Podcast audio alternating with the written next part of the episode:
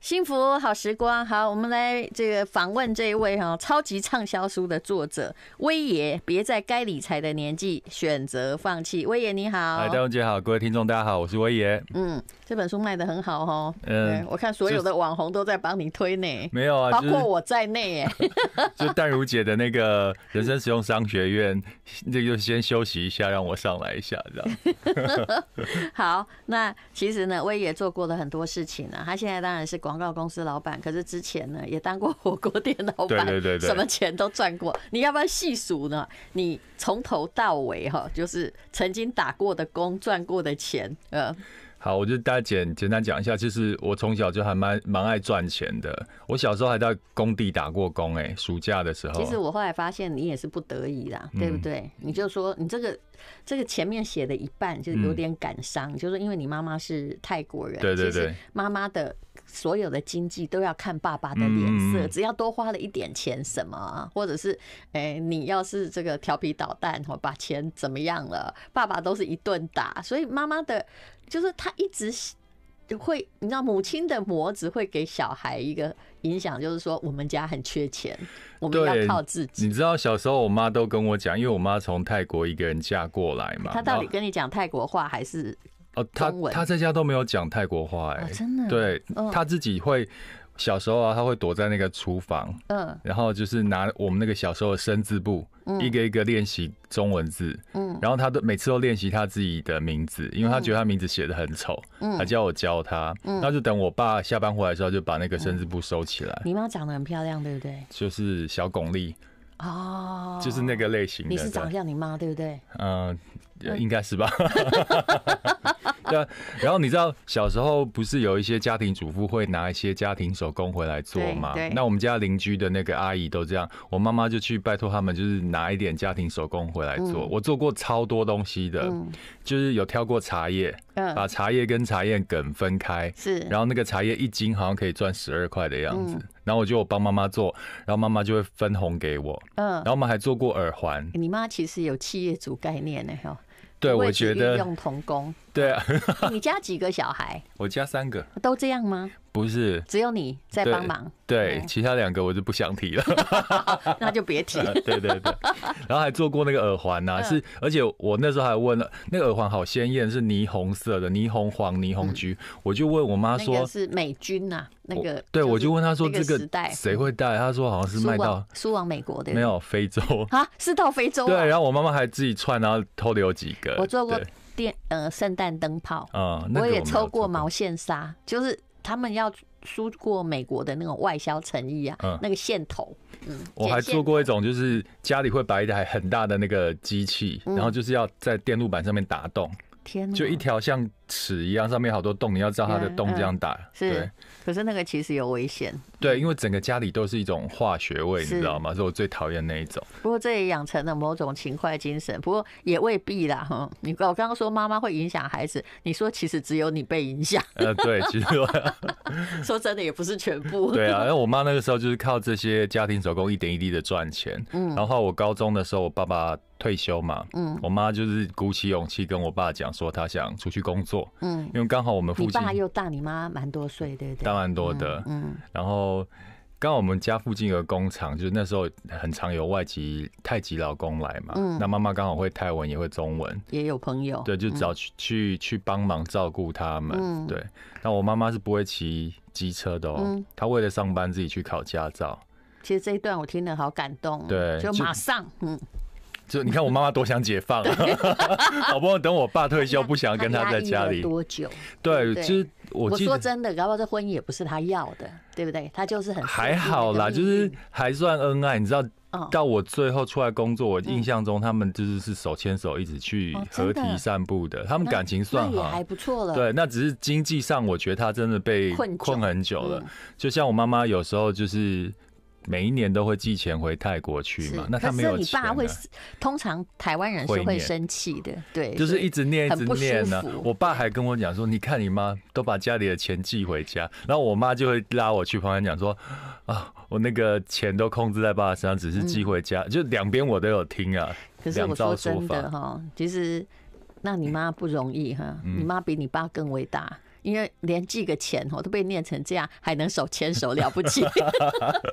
都后来对啊，后来他自己呃工作之后啊，就是骑会骑机车。他第一天骑机，马上为了工作马上机车。对，你看之前都不敢骑，他说超危险。然后第一天我就是目送他去上班的时候啊，我妈妈就骑那个车骑得超级慢，我还跑，就是骂我跑赢你了，就超好笑。可是从那一天开始，他开始工作赚钱之后，越骑越快。对，你可以。可以看到他就是很多改变，他之前不会用提款卡的。对，那我爸爸都还会笑他笨，你知道吗？嗯，然后后来他会用提款。他本来可能对于这个环境本来就有点害怕。对，他是害怕，然后后来他会用提款卡的，他也跟同事跟会了。嗯，尤其是我那个呃考上大学了嘛，成功领回来的时候，我在家门口看到一台机车，新的哦，嗯。然后 Duke 一二五我还记得墨绿色，然后我以为是家里有客人，结果一回家以后，我妈就把我拉到那个外面说：“儿子，你以后就骑这一台去学校。”哇，你考上大学，他送你的哎？对啊，对啊，你就跟他说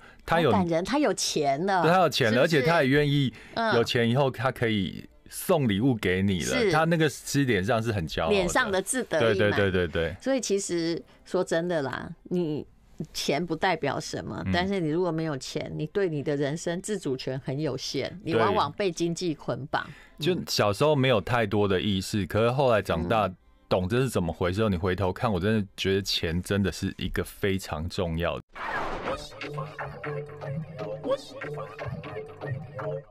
在该理财的年纪选择放弃哦，现在还是都在那个排行榜的冠军，对？我觉得今天访问完应该会冲第一吧。我们通常对那个书很有用，各位，我跟你讲这本书哈，如果我们的节目有两种人，一种就是比我有钱的啊，真的，我知道，我有一次哦，在请一个专家在讲土地的税的时候，我打电话进来，从头到尾啊。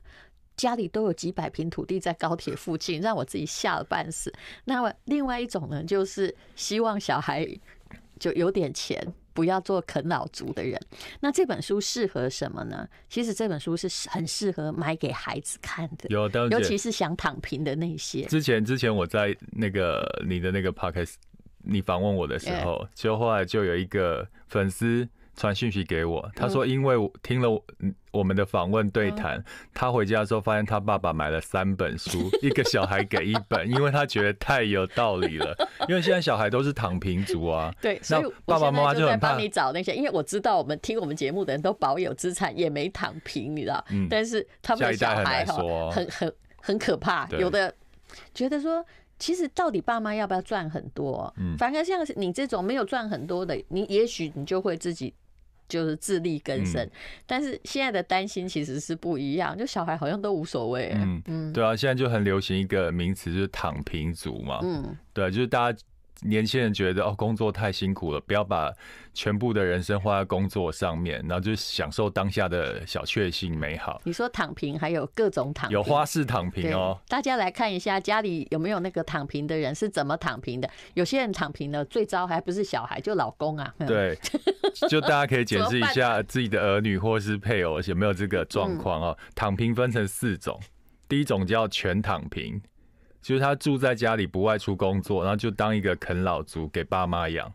这我有看过，嗯，其实还蛮多的。我也有，我其实有听说现在的年轻人就是。不不愿意出去找工作，但爸妈刚开始态度有问题，就是小时候去打工，说哎，怎么干嘛这么辛苦？啊？等他长大了又不去工作时，你就态度完全。就像在学生时期叫你不要谈恋爱，大学一毕业就要叫你结婚一样。对啊，其实其实 你讲的就是我遇过的。哎，奇怪，怎么还没嫁出去？我说你不是说我不能谈恋爱吗？还有一种叫半躺平族，就是他还是会去工作，不过从来不找对象，也不急着结婚，然后下班就窝在家里，可能打游戏啊。就是很宅男对，哎，这种很多啊，这还算好，对不对？这种已经打到了很多人了，嗯，所以这个就是半躺平族，嗯，然后还有一种伪躺平族，嗯，他很认真工作赚钱，然后收入也可以买车买房，但是感情观呢就比较自由，崇尚不婚不生。其实这这我觉得不算躺平的嘛，所以伪躺平啊。他的人生只是他不帮你延续你们的家族生命力而已，他自己倒是很奋斗在赚钱跟花钱。对啊，他反正就是爱自己，自己过得好，然后他不管就是结婚跟生小孩的事情。那另外一种会发生在婚姻当中，嗯，就是婚姻中的躺平，就是家事啊，还有开销都是 AA 制，就是各付各的，然后跟配偶说好不生小孩，享受两人世界。嗯，对。其实后面两个其实我觉得是常态，嗯，A A 制是他的损失吧？你说什么？啊，就其实每个人有各种躺平啊，在心里我也有某种躺平，只是可能在现代的现实社会上哈，就是看起来你还在积极的工作。那我们在这里就是，其实。无论如何啊，不要在你这书名取得很好，别在该理财的年纪选择放弃。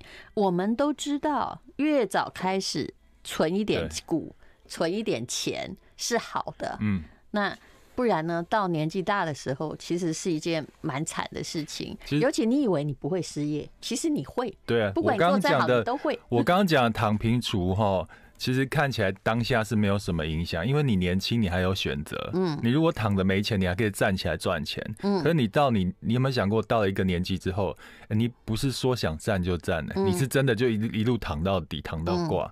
然后我我其实，在写这本书的时候，我知道市面上有很多理财书嘛，它都是讲教你怎么投资理财、投资工具，但我觉得应该有一本书是具有恐吓作用的。嗯。就是之前我们不是看过《下流老人》这本书，我看到以后真的非常的震惊。是，嗯，但是我觉得一般人哈，只是讲讲而已，就跟理财，他们也知道要，可是一晃眼哦，就十年过去了，就老了哈，然后才想到说，哎，其实这本书我看过啊。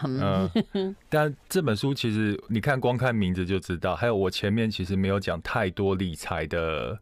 呃，方法跟工具，我是讲了，我遇到了很多人事，然后一些很恐怖的，我觉得他们是恐怖恐怖的故事。其实看了以后，你会想到说啊，原来这些问题是我没有想到的，因为你有思考要有行动啦。对，因为这些人都还年轻，他不知道说你现在拥有的条件跟你四十五岁以后拥有的条件是完全不一样的哦。是，就是青春其实是最大的。机会成本，然后是你的资本，可是很多人就这样浪费掉了。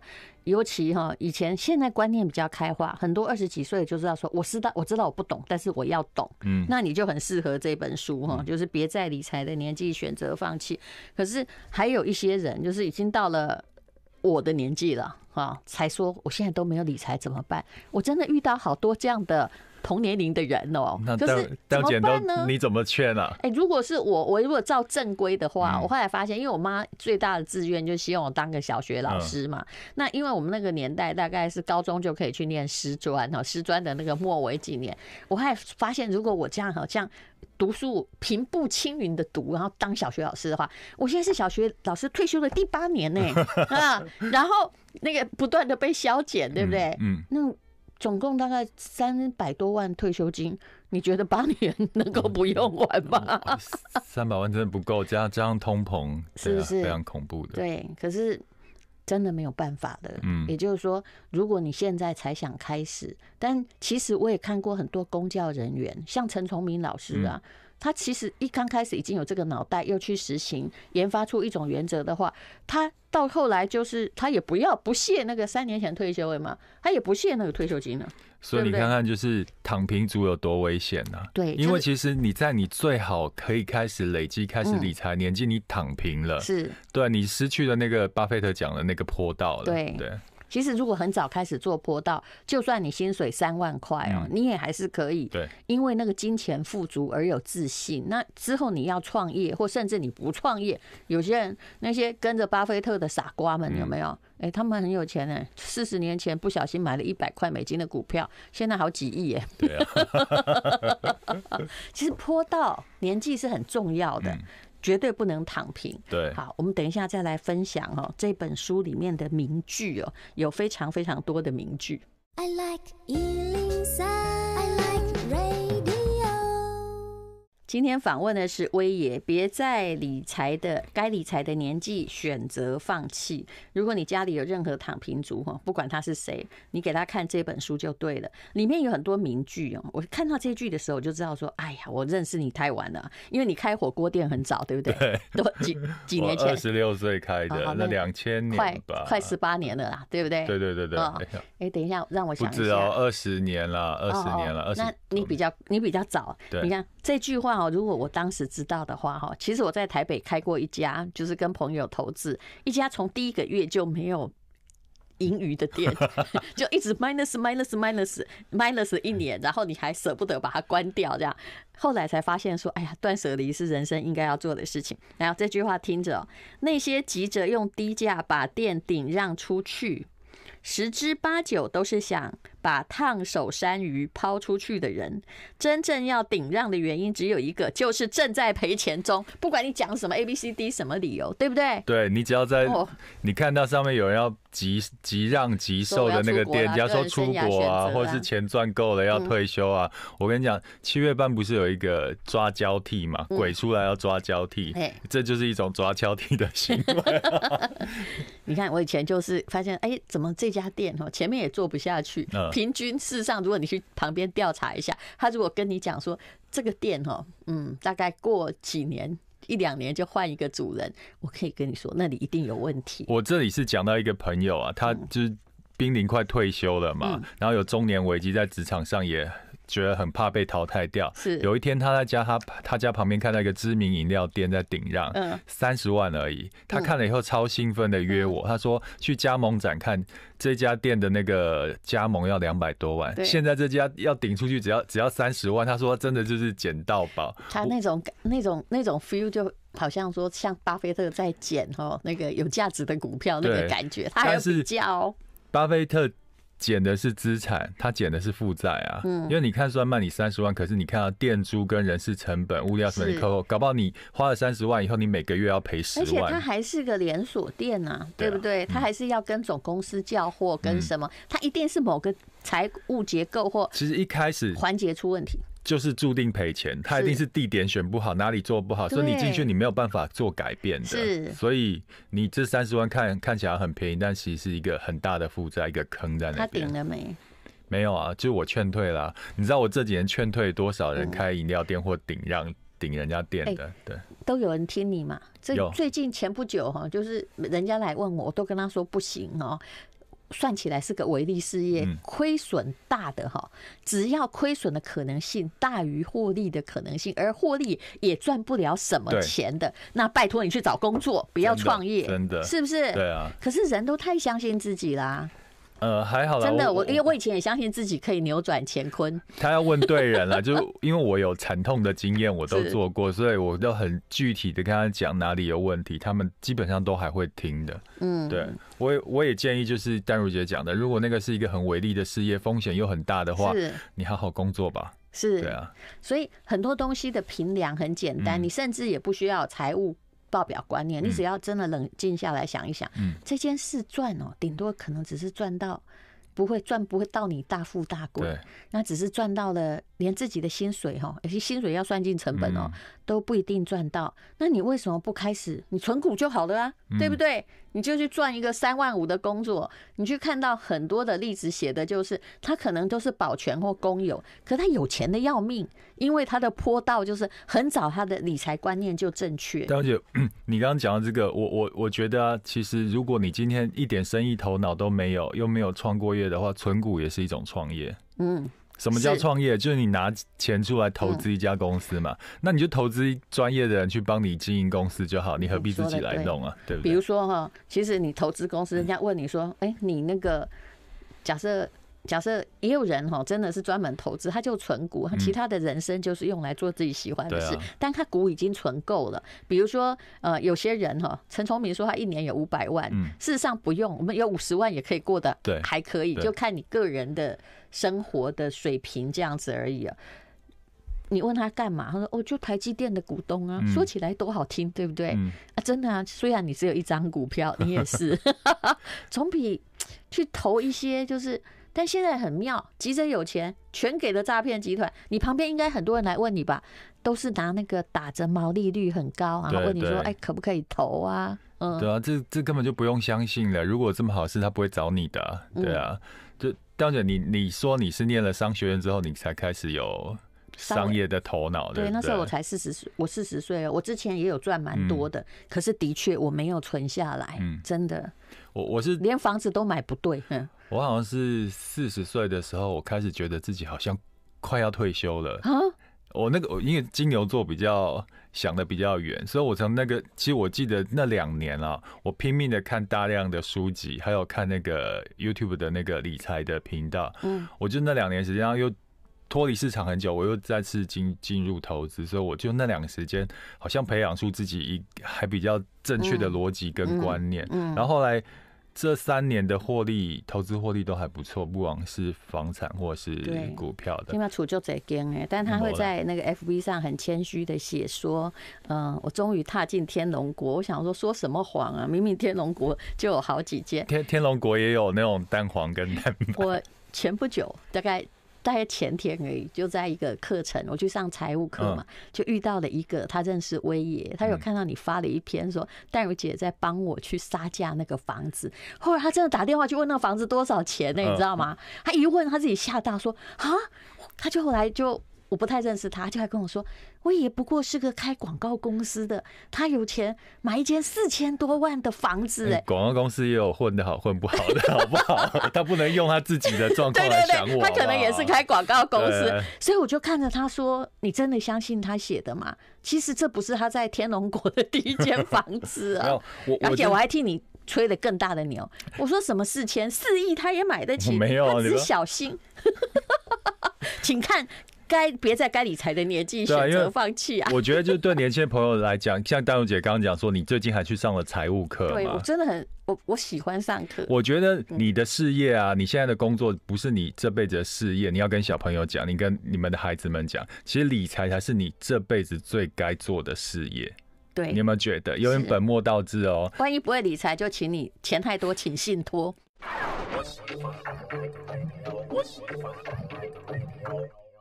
好，这本书呢叫做《别在该理财的年纪选择放弃》哦。你不要羡慕别人有钱，如果你有青春的话，你真的不用羡慕别人，因为你可以把像巴菲特所说的一样哦，雪球虽然小，但坡道很长，就会越滚越大。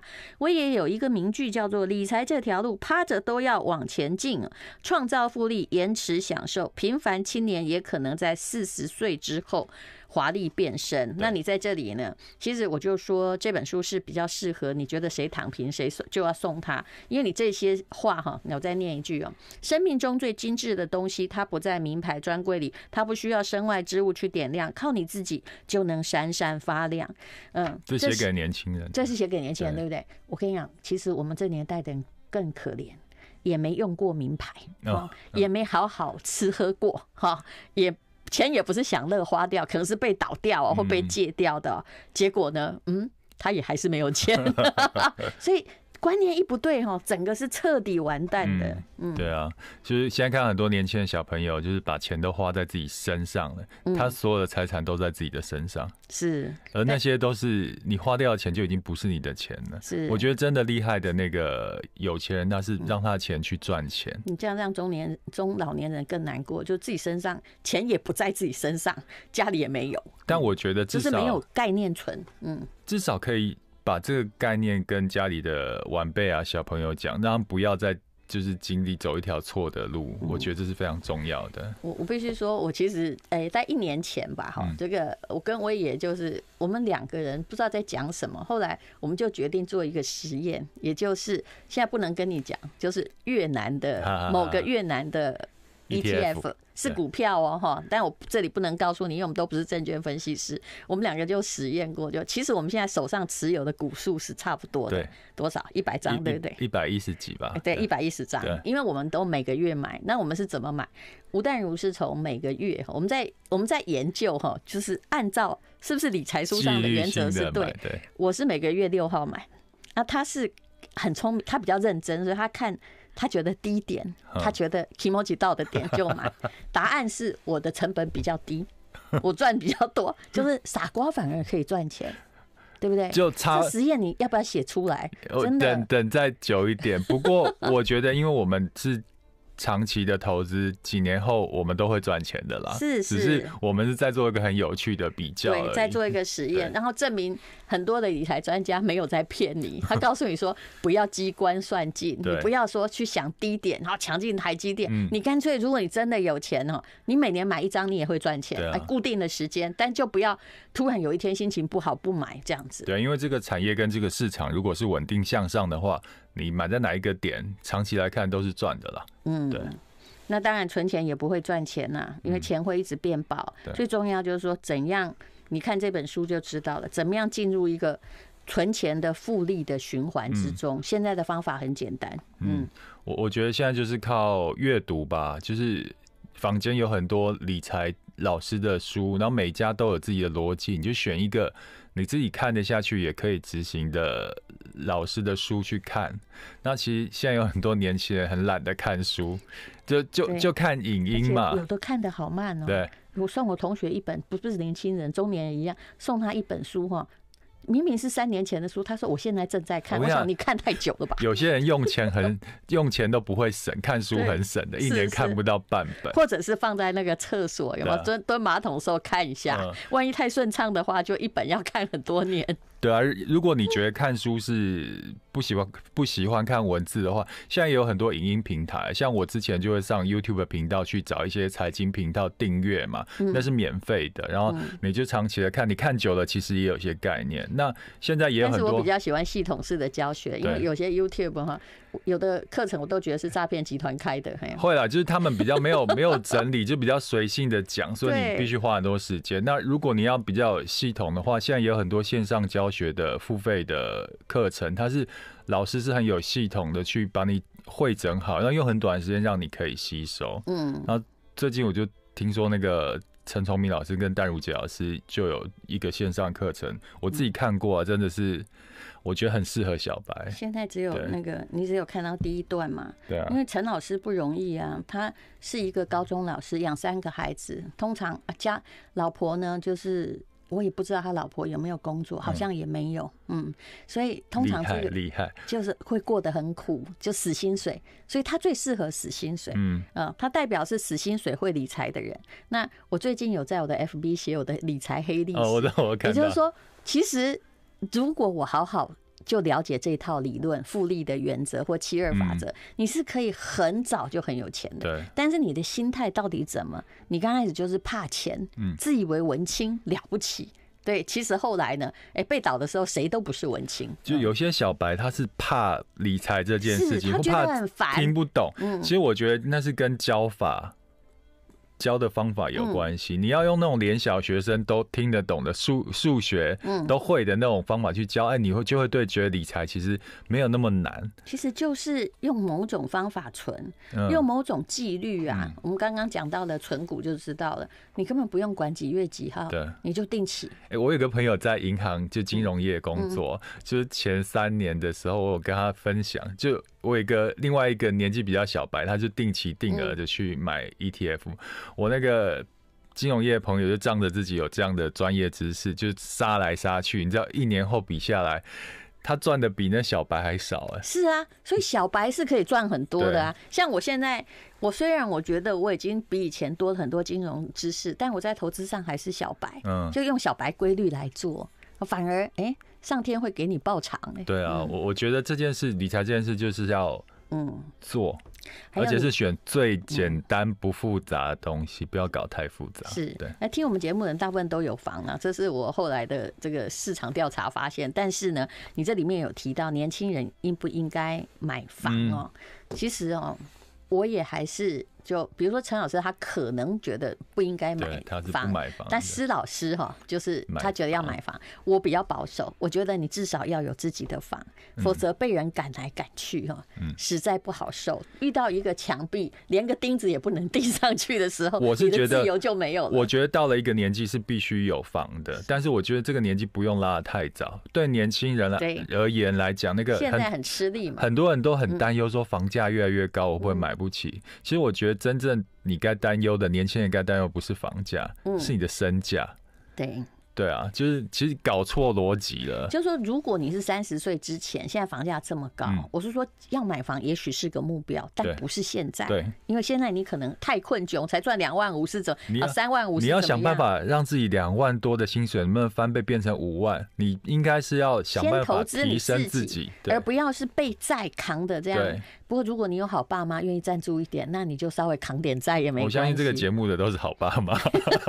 其实我跟你讲，很多爸妈真的很好，嗯，但是也太好了，让小孩躺平。对，所以我觉得爸妈虽然你自己有余裕可以帮小孩，但我觉得给小孩最大的财富就是一个有财商的头脑。是对，要不然之后你怎么知道这些这些你教给他的东西在什么时候被他败完呢？嗯，对啊。